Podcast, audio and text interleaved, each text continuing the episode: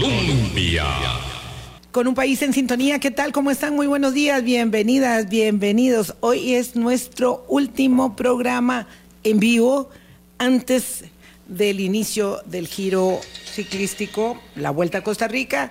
Mañana todo está listo para las transmisiones que tendremos aquí en Colombia, eh, dando seguimiento a este acontecimiento de la Navidad. Ya está aquí don César Augusto, ya está el equipo listo, completísimo. Nosotros nos vamos de vacaciones, volvemos el 26, como todos los años. Eh, sí, el 26, la cara que me están haciendo aquí los colegas.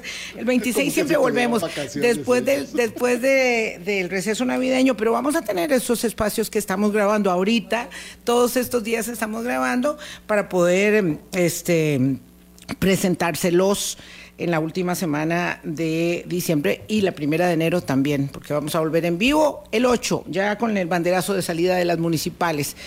Gracias por hacer parte de nuestro Hablando Claro este año y por habernos acompañado y ah, respaldado, apoyado. Este programa de hoy me complace mucho cerrarlo eh, en el 2024 con dos colegas muy apreciados y respetados. Estuvieron con nosotros en el primer semestre del año a propósito de que ambos obtuvieron el galardón del Premio Nacional de Periodismo, Pio Víquez, y terminan su intensísimo año laboral profesional con los audios de presidencia. No sé si todavía falta algo más que publicar después de dos intensas semanas de eh, noticias y de hechos relevantes eh, relacionados con estos audios de la presidencia, pero lo cierto es que logramos que nos acompañaran hoy para nuestro último programa de cierre. Boris, ¿qué tal? ¿Cómo estás? Buenos días. Buenos días, Vilma, y buenos días a todos los amigos y amigas de Hablando Claro. Y sí, qué bonito terminar este, este, esta jornada del 2023 con dos queridos colegas, Natasha Cambronero y Esteban Oviedo de La Nación eh, en, función de lo que estaba diciendo Vilma de los audios de presidencia, pero es que los audios de la presidencia viene a culminar todo un año de indagaciones, investigaciones y notas que se han hecho en torno a decisiones que se tomaron en el despacho presidencial que tienen que ver con asuntos de presupuestos públicos, de concentración, de presupuestos del control que se quiere tener desde presidencia de casi, casi todo y a eso, eso lo han hecho al margen de la ley, menoscabando a muchas personas, despreciando la libertad de expresión, eh, aminorando el poder que tiene la libertad de prensa y creo que este año duro que ha sido nos ha permitido a través de estos trabajos tener una idea integral de lo que ahí estaba pasando desde el inicio de la gestión de gobierno Vilma. Muy buenos días Natasha Cambronero, ¿qué tal? Muy buenos días, don Boris, doña Vilma y a todos los radioescuchas. Muchísimas gracias por la invitación. No, Para nosotros es un agrado y, bueno, nosotros no terminamos todavía de trabajar, así que si nos siguen leyendo la próxima semana y en los próximos días, que creo que también va a ser interesante que, que nos lean y, y, que puedan ver lo que vamos a publicar en la web y en la versión impresa.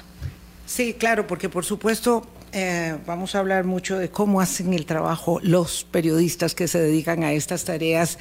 Don Esteban Oviedo, buenos días. Buenos días, buenos días Vilma y Boris y Natasha. Y a todos, es un placer estar aquí de verdad. Yo no saludé a Esteban, qué vergüenza. Lo saluda mucho, lo saluda así. Hablamos todos los días. Mañana, tarde y noche. Bueno, yo cuando llamé a Natasha para pedirle que considerara eh, la posibilidad de ellos de estar acá, lo primero que le pregunté, y esto, esto es para entrar en, digamos, de lado respecto de cómo se hace la tarea, yo le pregunté, ¿estás durmiendo ya? Y me dijo, un poco, un poco. Este, es muy difícil, porque se lo intentaba explicar a, unos amigos, eh, para quien no sea periodista, entender, dimensionar la cantidad de horas de pensamiento, de trabajo, de disciplina, de notas, de seguimiento, de rigor eh, y de escucha y de entendimiento que implica extraer de una serie, en este caso, de grabaciones que suministró la exministra de Comunicación, Patricia Navarro, la paja del grano.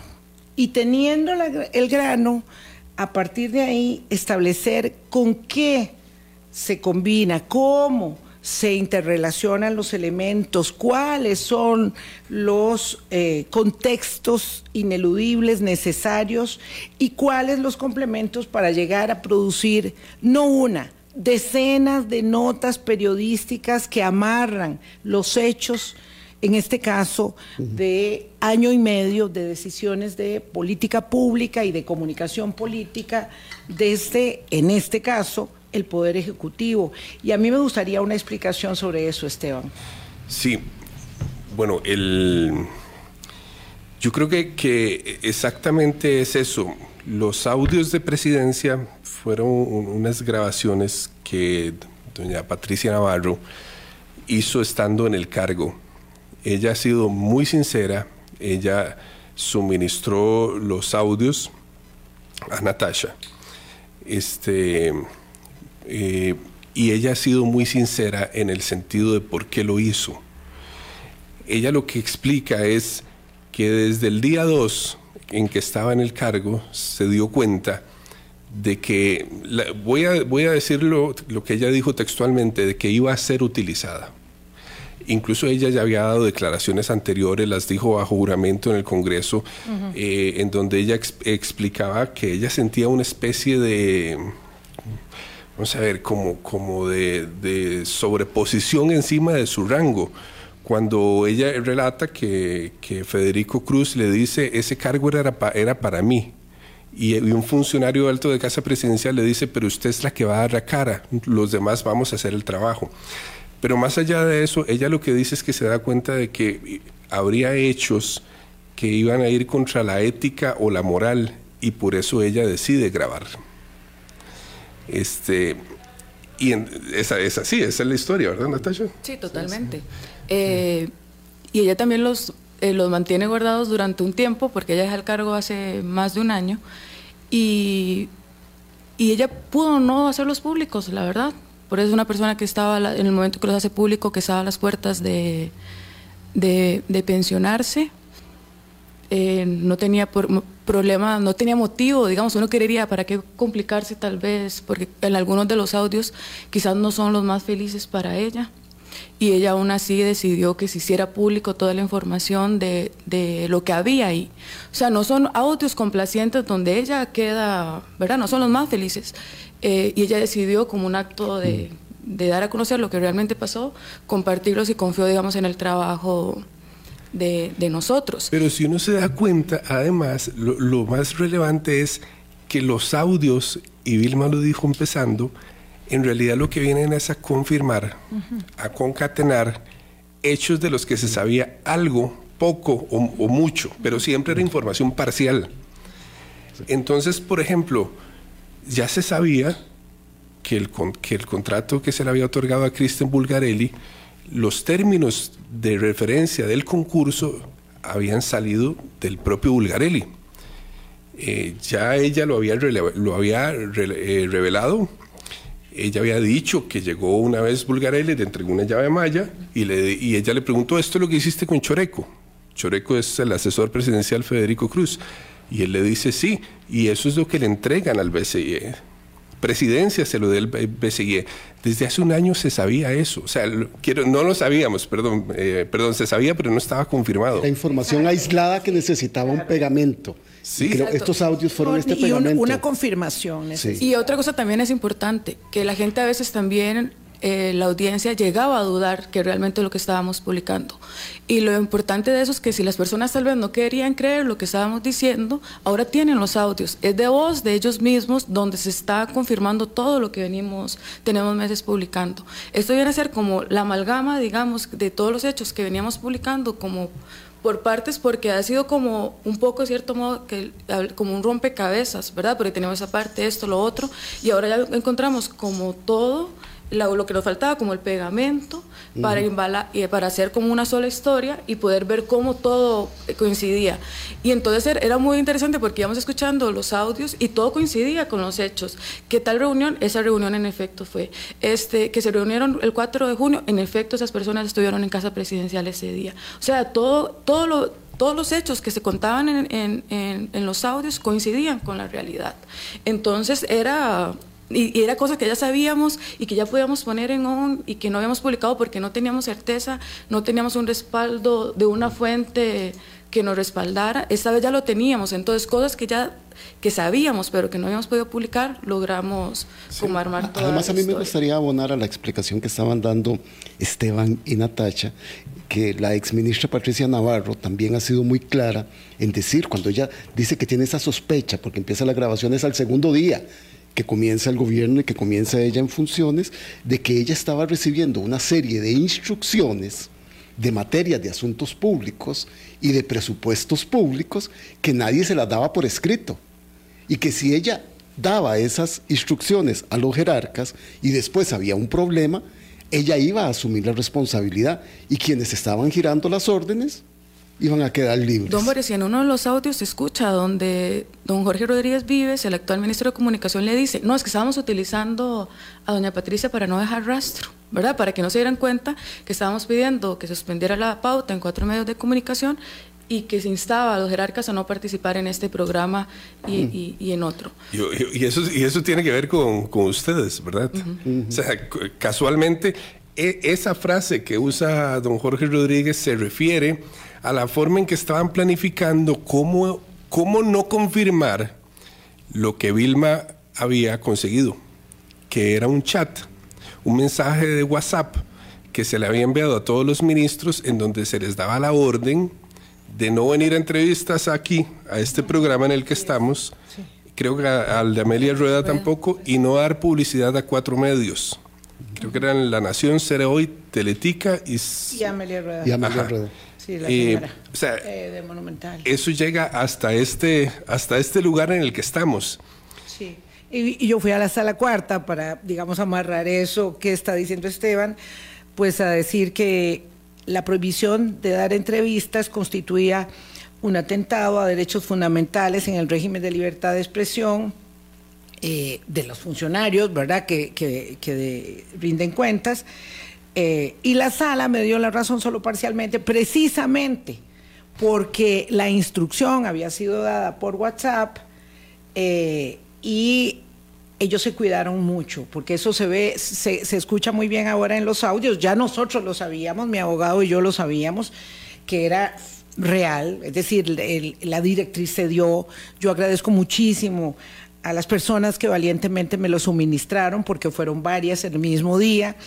Eh, pero claro, la sala dijo es que no, no tengo cómo demostrarlo, no creyó que el WhatsApp fuera la instrucción o decidió que esa no era suficiente prueba, entonces yo gané el recurso solo parcialmente y ellos celebraron, por supuesto, que el recurso lo habían ganado solo parcialmente, pero la realidad se eh, impone y ese, digamos, ese hecho eh, que tiene que ver con, con hablando claro, es uno pequeño de esta cadena de circunstancias que va demostrando cómo se van urdiendo las estratagemas para burlar eh, la legalidad, la ética en el desempeño de la función pública.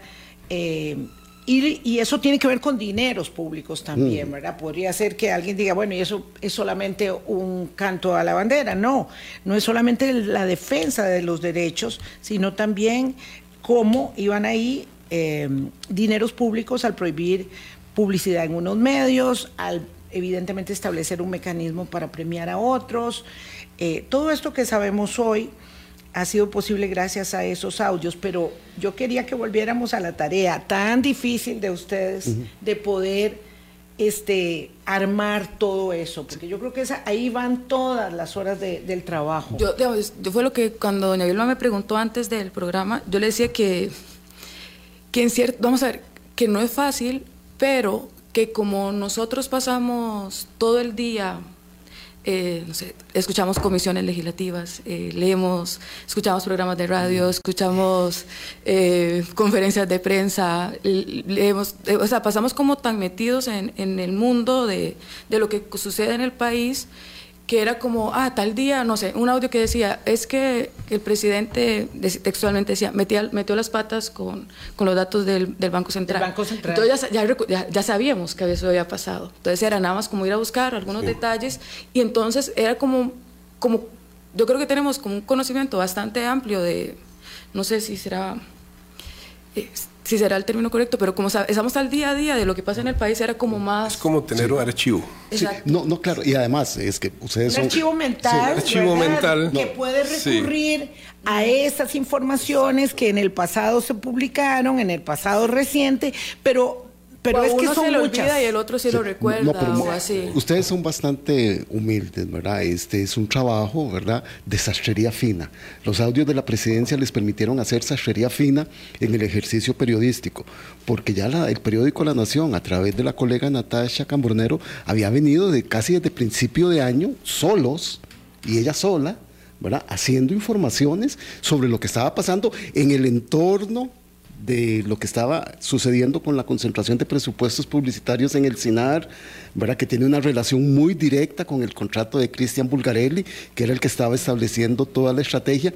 Entonces, cuando uno ya ve los trabajos finales de los audios de presidencia, lo que ve es cómo logran amarrar todo el trabajo de previo que se había hecho, las investigaciones que estaba haciendo la Contraloría, la Comisión Legislativa de Control Político, y entonces es donde permite, ¿verdad?, presentar ya esos productos con una comprensión de lo que estaba pasando. Sí, podemos ver algunos ejemplos para, para aterrizarlo, es más fácil así. Yo, yo exactamente, yo, yo solamente quería eh, un poco transmitirles a, ustedes, a las personas que nos siguen cada día, eh, lo abrumador, lo complejo, sea, yo creo que no podemos explicarlo eh, bien del todo, pero sí que sepan que este es un esfuerzo eh, muy, muy... Eh, a veces yo creo que fue de mucha insistencia, ¿verdad? Porque era insistir, a veces no nos respondían y volver a, volver a plantear o nos respondían medias respuestas, por decirlo de alguna manera, y era volver a insistir. Fue como siempre tratar de no quedarnos con la primera respuesta. No, volvamos a preguntarlo así, no, preguntémosle a esta otra persona, no, busquemos por este otro lado, vayamos a, esto otro. Y así fuimos un poco, eh, yo creo que armando un poco el, el, muñeco. Este... Un, ejemplo, ¿verdad? Es eh, después de la primera entrevista que Natasha le hace a Patricia Navarro, una primera entrevista, no fue en ningunos audios, fue una entrevista, y ella revela que lo que les conté de que el contrato de Bulgarelli lo hizo, los términos los hizo el propio Bulgarelli y dijo que lo hizo con ayuda de Choreco. Sale el ministro de Comunicación, eso fue como en septiembre, agosto, más o menos, por ahí. Creo que a finales de Sale el ministro de Comunicación a decir que no es cierto y que todo el contrato eh, del BCIE fue transparente. Perfecto. Ella luego va a la Asamblea Legislativa bajo juramento y vuelve a repetir los hechos y, dice de nuevo, incluso eh, confirma que el, hecho de que ella dice que el presidente preguntó si, el, si Choreco, que es su asesor de imagen y presidente de un partido político, este Costa Rica, aquí Costa Rica manda, si él iba a ser parte del contrato.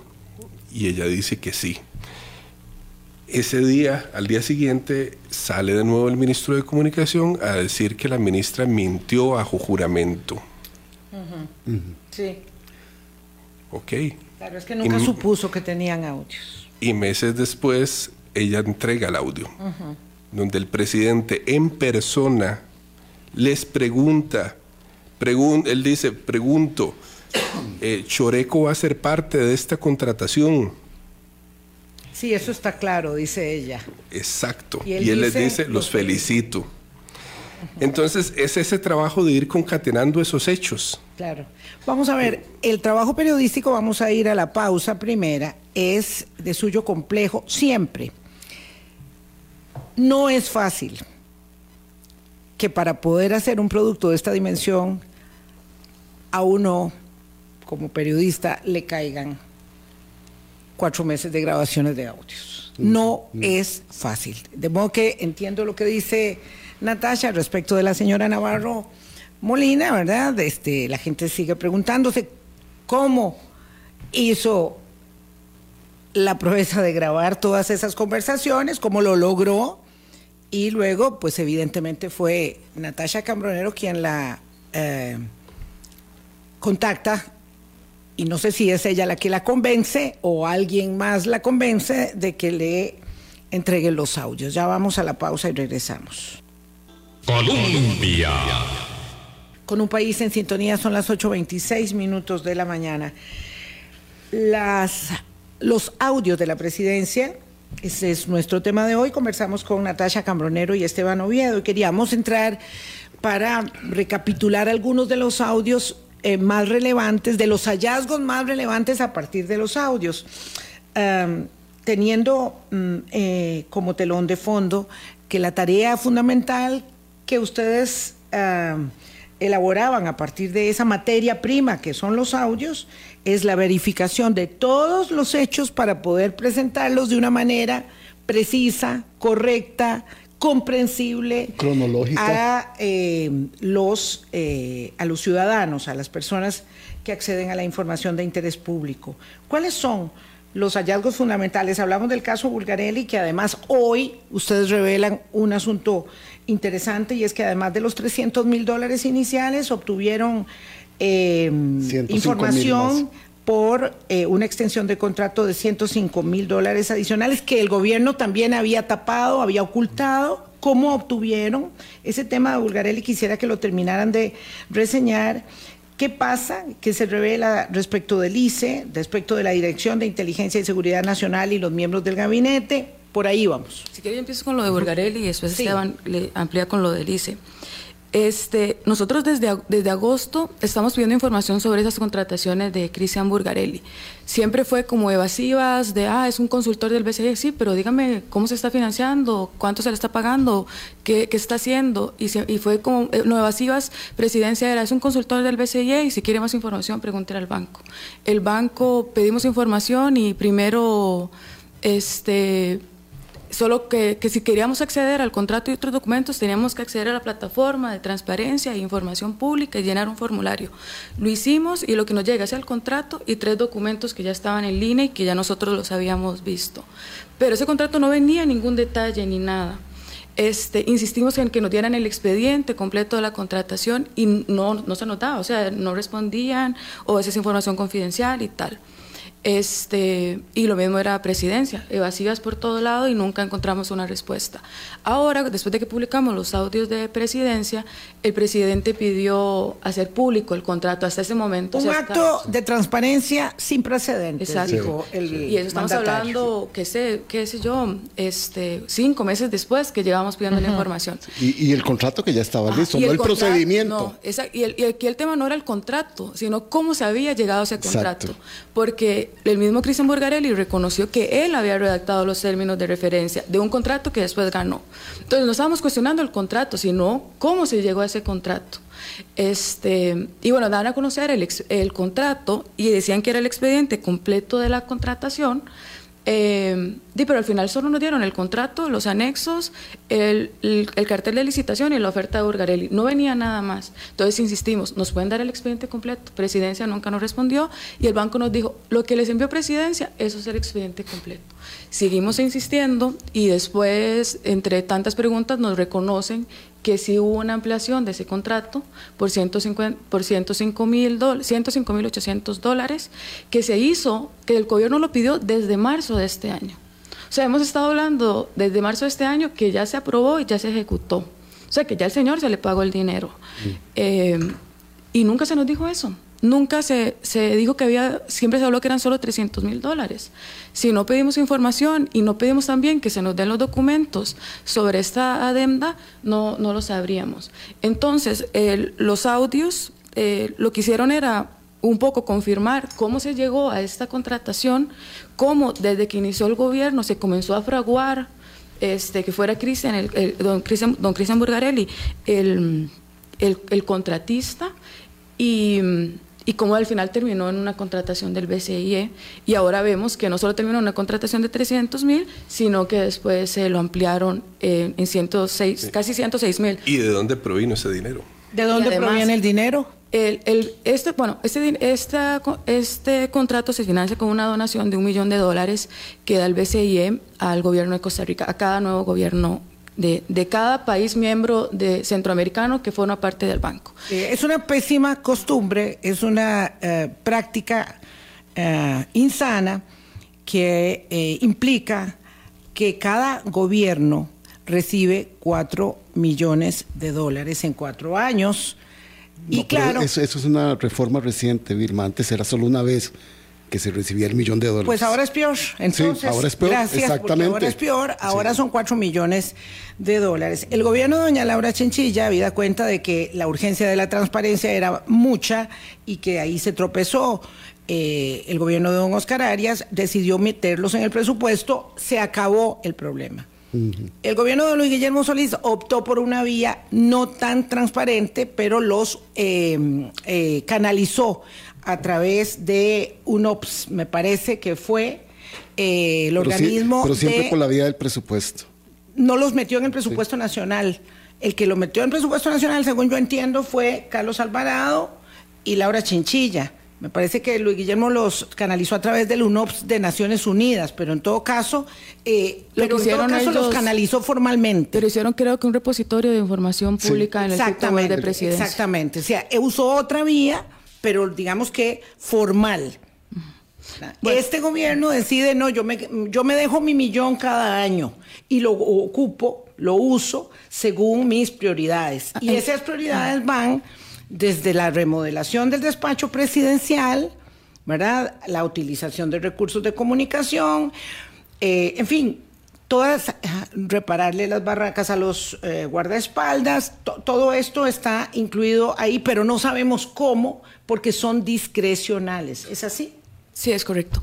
Entonces, eh, lo que, entonces, ellos cuando piden este, solicitan este millón, dicen queremos 300 mil para comunicación, 150 mil para atender la problemática del tema de las pensiones de lujo y la consulta que él dijo en campaña que iba a llevar el caso a la Corte Interamericana de Derechos Humanos. Este, y entonces para eso estaba haciendo un estudio y destinó 150 mil dólares. Al final de eso solo ejecutó 40 mil dólares a un consultor, a un jurista, y el resto del dinero pidió en marzo, a la ministra de la presidencia, Natalia Díaz, le, le pidió al banco que ese dinero lo trasladaran para el tema de comunicación. Entonces lo quitó del tema de pensiones, que es un tema de, que había sido una de sus promesas de campaña, y lo trasladó al tema de comunicación. Es así. Este es el tema del señor Bulgarelli. Yo no sé si ustedes tienen el plazo del contrato, porque no es lo mismo Seis meses. 400 mil dólares en cuatro años que 400 mil dólares en tres entregables. Eran en do- seis meses. Seis Seis- meses, seis meses. 405 mil dólares. pero aquí hay un dato relevante. En medio de los audios de presidencia publicados por La Nación, logran ustedes una entrevista con el expresidente del BESI, Dante Mossi, y él nos anuncia que él dejó lista una auditoría interna porque eh, consideraba que no era eh, transparente ni correcto la forma en que se dio los términos del contrato a alguien que iba a usar los fondos, pero además anunció que ya el gobierno pidió otro millón de colones. Otro Y millón que- de dólares. Otro millón de dólares, perdón. Y que viene con temas de comunicación. Claro, porque es uno por año. Ahora es uno por año. Sí, sí, es lo, es lo que dice, dice, es lo, lo- de, lo, de lo más relevante que dice es que eso no es correcto, o sea, que no es correcto que la persona que elaboró los términos del contrato luego participe y gane el contrato. Es, entonces, de que, él había, que eso era anormal, en realidad uso otra palabra más fuerte. eh, Era una falta, eh, no, era una irregularidad grave. Grave, exacto. Irregularidad grave Irregularidad. fue el término Eh, que lamento utilizó. mucho que el señor Mossi no lo hubiera dicho cuando era presidente del banco y sabía que la irregularidad se estaba cometiendo, porque lo sabía. Pero en ese tiempo, el señor Mossi era muy cercano al presidente Chávez. Eran otros momentos. En fin, en todo caso, dijo lo que tenía que decir. Veámoslo así, o sea, que eso ocurra en el sector público o sea, es- sería un escándalo impresionante. Ah, sí, que un empresario logre entrar a una institución pública, elaborar el cartel, que la institución saque el cartel y luego lo gane, o sea, es, es terrible. Bueno, esas cosas han pasado, ¿verdad? Eh, en el pasado. eh, pero bueno, es, esto Claro, con, es... con las prácticas de un banco como el Banco Centroamericano de Integración Económica, que es importantísimo para el desarrollo de la región, eh, pero que tiene tanta porosidad, es realmente muy, muy este, importante establecer esto que es como un grano de arena, porque si uno presupone que esto está sucediendo con el millón de dólares inicial en Costa Rica en esta oportunidad, uno puede este, sacar, colegir qué se hace con los millones de dólares que reciben Los todos los gobiernos. Imagínense ustedes a Daniel Ortega y Rosario Murillo con su millón de dólares anual. Imagínense al señor, bueno, todos los señores, ¿verdad? Del mm, Yamate y su pacto y, y todos los demás, y todos los demás. Eh, es, es- es grave. Pero nosotros estamos centrados en la verificación de los hechos que nos competen para hacer de Costa Rica una democracia con una institucionalidad más solvente, más transparente. Eh, hablemos de los audios eh, sobre la Dirección de Inteligencia y Seguridad Nacional y la decisión del presidente de la República de indagar a sus propios eh, o amedrentar o atemorizar a sus propios ministros en el Consejo de Gobierno. Esto está ahí. Sí, el, el caso que tiene que ver con la DIS es, es este. El, Patricia, cuando, cuando salen los primeros audios y el presidente anuncia la presentación de una demanda, de una denuncia penal contra ella y contra la nación, ella hay una frase que dice, yo los di por la gravedad del asunto. Pregúntenle al presidente o al gobierno lo que pasó el 10 de mayo del 2022. Todavía no lo teníamos muy claro, pero entonces uno sigue estudiando y estudiando los hechos y ya llega a darse cuenta qué fue el asunto. El primero, el 8 de mayo, el día de la toma de, de posesión del presidente, en la, en la antigua aduana firman un decreto, un decreto que tiene que ver con el presidente dice, después de firmarlo, hacen el acto, él con la entonces ministra de Salud, Jocelyn Chacón, se toman la foto y dicen, acabo de firmar un decreto para que no se pueda sancionar a los funcionarios y trabajadores que no quieran vacunarse. A los públicos, funcionarios públicos. Los audios demuestran que dos días después, el 10 de mayo del, del- del mismo año, este, ese decreto no se había firmado. Es más, perdón, no se había redactado. Redactado. O sea, era una hoja ahí, una cualquiera. hoja. Eso Sí. no nos consta, no sabemos, que no firmó. sabemos qué se firmó en ese acto. Ellos estaban rubricando sobre algo, pero no era el decreto. No sabemos, pero el que salió en la Gaceta no era. Porque el 10 de mayo estaban de discutiendo. hecho, la prensa empezó, empezó a pedir la copia Claro. ahí mismo, en el momento, y no se le entregó. Es que esa es parte de la concat- concatenación de los hechos. Claro, Hacemos claro. memoria, revisamos los archivos, Los chats de ellos donde estaban presionando a la prensa, vemos que lo Sí. envían justo un Sí. día Sí, después de la, del revisamos los archivos y Todo. vemos que había notas de prensa que decían presidencia no, no ha entregado el decretos. decreto, no sale en la gaceta, no se sabe qué es lo que salió, qué es exactamente. Y no solo eso, que él había dicho que se que no iba a no se iba a sancionar a nadie, Exacto. ¿verdad? Y el decreto decía otra cosa, O- ¿verdad? pero es que No, al final el pero en que se ese momento no se sabía. En los audios se revela que estaban discutiéndolo, el que el presidente divide a los asesores en dos grupos y les dice unos los literalistas y los otros los reformistas y entonces no existía ese decreto. Eh, eso por un lado. Y luego ya salió el decreto y el decreto decía otra cosa. Lo que decía es que instaba a las instituciones a no sancionar, que es diferente. Pero, pero entonces después eh, aparece otro audio de unos días después en donde están hablando de, de la, de la ruta para, para ocultar el chat que había conseguido Vilma. Y entonces hay unas frases en donde ellas dicen, eh, ¿quién habrá sido el que filtró este chat? Y empiezan a elucurar. Ah, y entonces dicen, hubieran llamado a la DIS como la vez pasada. Ella dice. Y Jorge Rodríguez dice, lo iba a hacer.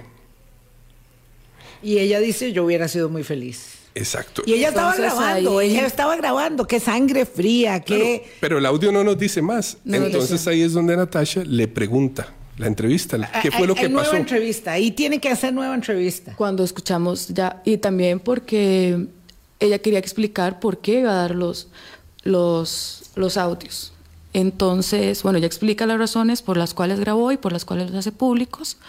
Eh, y es algo que hay que resaltar aquí. Lo que dicen esos audios es información Pública. de interés Pública. público, porque lo que se está hablando ahí es de fondos y contra de fondos de dinero público y, con, y contratos públicos que tienen interés público que y también no solo de, de contratos y dinero público Y de sino de públicas. políticas Sí, públicas. claro, de de, la forma como ellos eh, manejaban digamos no son conversaciones Privadas, de alcoba ni nada por el estilo Y son son conversaciones en de casa personas empleadas públicas. y en reuniones de trabajo, Y que es parte interesante, que es parte de la argumentación que usa el Ministerio Público para rechazarle al presidente Chávez eh, la solicitud de frenar las publicaciones de los audios de presidencia. Eh, es parte de eso, es información pública, de interés público. Este, entonces, cuando hablamos de, ese, de cuando ella explica las razones de, de por qué va a ser público los audios, también le preguntamos sobre el tema de la DIS y ella mm, Relata relata, qué fue lo lo, qué fue lo que pasó ese 10 de mayo. ¿Qué- pero contá qué fue lo que pasó. Ella lo que dice es que están viendo qué es lo que van a qué es lo que van a salir con el decreto, qué van a hacer el comunicado de prensa, qué es lo que va a decir, que, porque la prensa estaba insistentemente, ¿dónde están los decretos? Quiero verlos, ¿cuándo se publican en la Gaceta? Y entonces ellos estaban viendo y él ya lo que cuenta es que están en reunidos viendo ver qué es lo que van a hacer, que el señor presidente se pone en pie y dice, me- eh, o sea, como que le entra un mensaje al teléfono y que él dice que alguien filtró, alguien está filtrando información. Alguien filtró información de la reunión de ayer. Y entonces, que ella en ese momento estaba grabando la conversación como para tomar apuntes de lo que después iba a decirle a la prensa y que fue como una situación bastante complicada y que entonces en ese momento él, él llama a la DIS y pide que se revisen los celulares a todas las personas que están, que están ahí presentes eh, porque él quería saber quién era, quiénes estaban filtrando información y no sabía si era alguno de los que estaban ahí, que en esa reunión, si no me falla la memoria, estaba la entonces ministra de Salud, Jocelyn Chacón, eh, la ministra de la Presidencia, Natalia Díaz, don Jorge Rodríguez Vives, creo que estaba Armando Gómez, según lo que ella relata, porque yo no estuve ahí. Armando Gómez, el jefe de El prensa en jefe ese era, momento. era el director de prensa de Casa Presidencial y creo que habían algunos abogados y que a todos asesores jurídicos, digamos, de, de la presidencia. Y uno de esos abogados le dice que eso no se puede. Ajá. Revisar los teléfonos de los ministros no se puede sin Ento- consentimiento. Entonces lo que dijo era que tienen que, que grabar un video consin- consintiendo la apertura de sus teléfonos.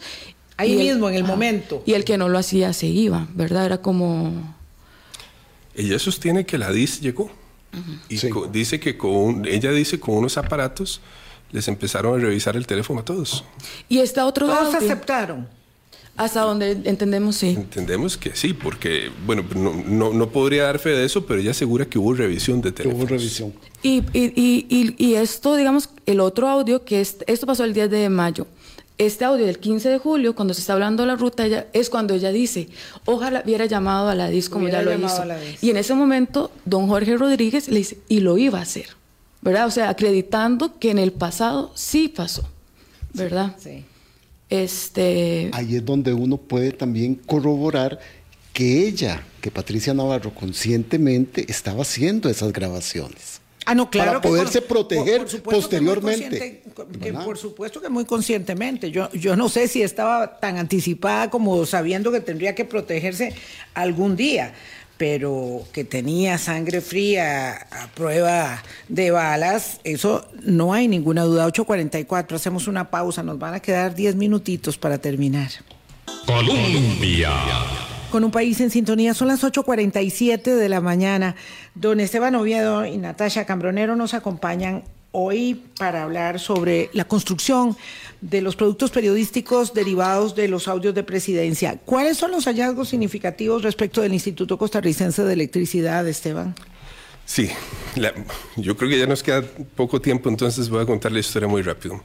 Hay una, hay una reunión clave en, en los audios en donde ellos están definiendo la estrategia para tomar el control de los presupuestos publicitarios, o sea, dinero público, de las instituciones descentralizadas. Ahí es donde está la plata. Sí, sí, claro, el gobierno Está- central. no está en el gobierno central. no hay mucho dinero para publicidad por razones obvias. Claro. Este, y en las eh, descentralizadas, pues algunas que están en competencia, pues tienen presupuestos más grandes. Eh, y otras no están en competencia, pero también tienen mejores presupuestos publicitarios. Entonces, ellos, eh, el presidente define la forma y es con este concepto de que van a, a- a democratizar la pauta.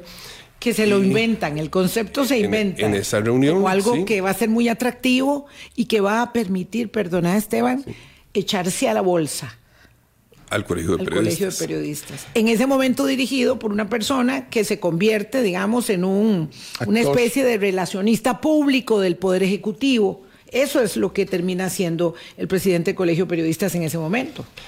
Entonces, eh, el, el presidente dice que lo van a anunciar en conferencia de prensa y, y dice, y de una vez le vamos a enviar un mensaje a los jerarcas, que es, no me jueguen juegos, porque, porque si no, los decapito. Ok, es, es que es impresionante cómo van coincidiendo las cosas. Suena- pu- puede sonar una alegoría, pero es que es ese, es ese término, los decapito. Los decapito. Ok. Eh, pues, desde antes, o sea, a principios de este año, eh, hubo una funcionaria del ICE que se llama Jacqueline González, que declaró en la Asamblea Legislativa bajo juramento. Ella era la directora de, de- Comercial de ¿verdad? Colby. ¿verdad? De marca, sí. Sí, de marca de de Colby. marca de Colby. Que Colby tiene que competir con empresas muy fuertes, muy buenas, de Liberty, Claro eh, y, Y ahí es Colby. donde está la plata Son las, son principales competidoras del mercado de telecomunicaciones. Pues el ICE tiene que competir y para eso es la publicidad. Para eso. Entonces ella, ella relata en la asamblea, yo tenía que velar porque ese dinero se pusiera donde tenía que estar porque estoy compitiendo. Entonces ella lo que cuenta es que a finales del año pasado, hace un año, la- ella empezó a notar que había presión para que quitaran la pauta de Colby en Canal 7, para que la quitaran. Al grado de que llega eh, y para que le dieran el presupuesto, parte del presupuesto publicitario al CINART, una empresa estatal.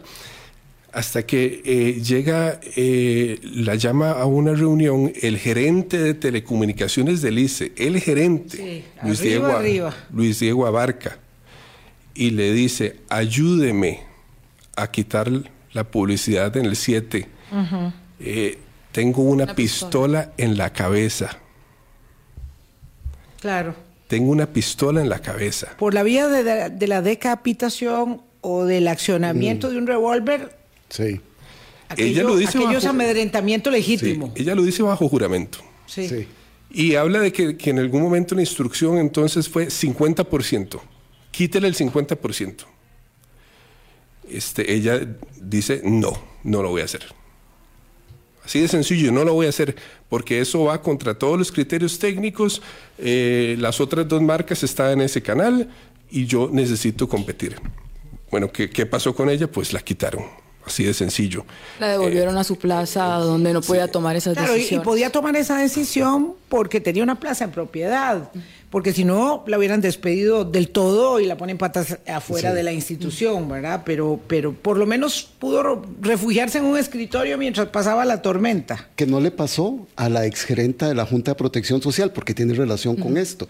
Ella, en la comisión investigadora de la Asamblea Legislativa, eh, entrega un audio también que le había enviado doña Esmeralda Brito, donde le dice, van a robar, van a rodar cabezas Exacto. si no entregamos los presupuestos. ¿Qué está pasando? Exacto. Entonces Entonces, todo vuelve, modus operandi. ah, entonces vuelve a coincidir. Este, es el patrón, otra vez a la cabeza en la Sí. Junta. ¿Verdad? Entonces surge un audio de los que entrega eh, eh, Patricia Navarro del 3 de agosto del 2022.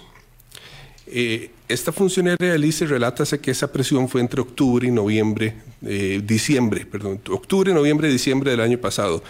En agosto del 2022 eh, hubo una reunión en la que, en la que el presidente le, le Patricia le dice al presidente que había hablado con el jerarca del ICE, eh, Marco Acuña, y que este le dijo, es que, es que yo tengo que estar donde están los competidores.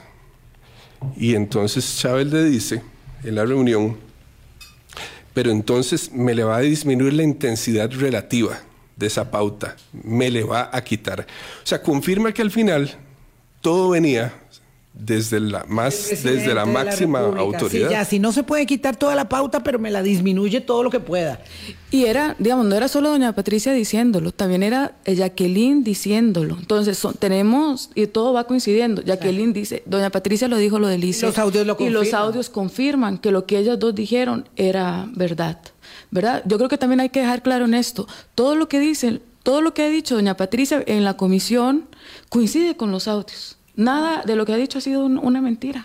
Sí, y, y, coincide con los hechos de lo que pasó. Eso también es importante. Aquí hay que resaltar dos papeles eh, importantísimos, ¿verdad? Uno es la Asamblea Legislativa. O sea, el trabajo que han hecho los diputados en la comisión, tanto en la comisión investigadora del CINAR, o sea, de estos contratos, como en la del financiamiento, ha sido eh, muy buena.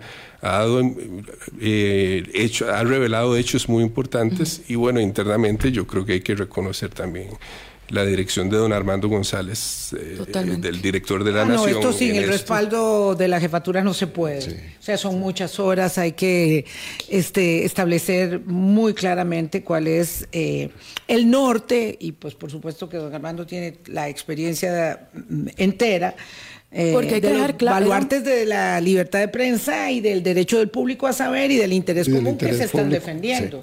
Totalmente. Yo creo que eso fue lo que digamos, de que esto era un tema prioritario, en el entendido de que primero eran fondos públicos que se querían utilizar contra criterios técnicos y, segundo, que también estaba en juego, digamos, un tema de, la libertad de expresión, la libertad de prensa, cómo algunos funcionarios estaban siendo coaccionados para ir en contra de, de lo que decía la técnica, los estudios y y que eso había que denunciarlo y, que había que darlo a conocer. Felicidades Natasha y Esteban. Mi reconocimiento a Patricia Navarro. Yo como ex empleado público que fui, doy fe de que hay muchos empleados públicos que son personas honestas, pero también hay otros que se prestan para todo esto. Eh, gracias Esteban, gracias Natasha. Ojalá que de verdad logren en algún momento no este, desconectarse, ¿verdad? Hay vida, y familia, hay necesidad de, descansar. de descansar. Eh, ojalá que lo logren. Eh, una información va jalando otra, entonces cuesta mucho. Y a la gente tal vez que, no que nos está escuchando y que no ha escuchado los audios, que, que, los vayan y los escuchen, que escuchen, porque ahí no somos nosotros hablando, son los protagonistas contando lo que pasó. Entonces ojalá que puedan ir y que se den la oportunidad de, de conocer de la propia voz de los actores qué fue lo que, lo que sucedió. Sí. Un colega me pedía que pusiéramos los audios. Imposible. Imposible poner audios porque... Eh, Vamos a tratar de facilitarlos en algunas plataformas para que sea quisiera, de más Exacto, pedirles que liberen la información. Hay siempre productos periodísticos que son necesarios de tenerlos completamente liberados y este es uno de ellos pero poner audios por ponerlos así sueltos no explican nada, entonces cuesta mucho. Hoy queríamos un poco reflejar la mm, complejidad de un trabajo periodístico como este y agradecerles profundamente que lo hayan hecho. En lo que a mí me toca, me llega profundamente la corroboración de los hechos eh, que hemos llevado a la sala constitucional y que evidentemente nos mantienen eh, en esta situación bajo, bajo fuego. Pero bueno, es Navidad, nos vamos a descansar. es que la última vez que estuvimos aquí habíamos hablado de, que los, los funcionarios eh, que, que, se, que eran obligados a hacer cosas que habíamos hablado de que del miedo que tenían. Del amedrentamiento. Que habíamos hablado de que los iban a dejar solos. Así es. e, esa es la práctica al final los dejan solos. Ah no claro.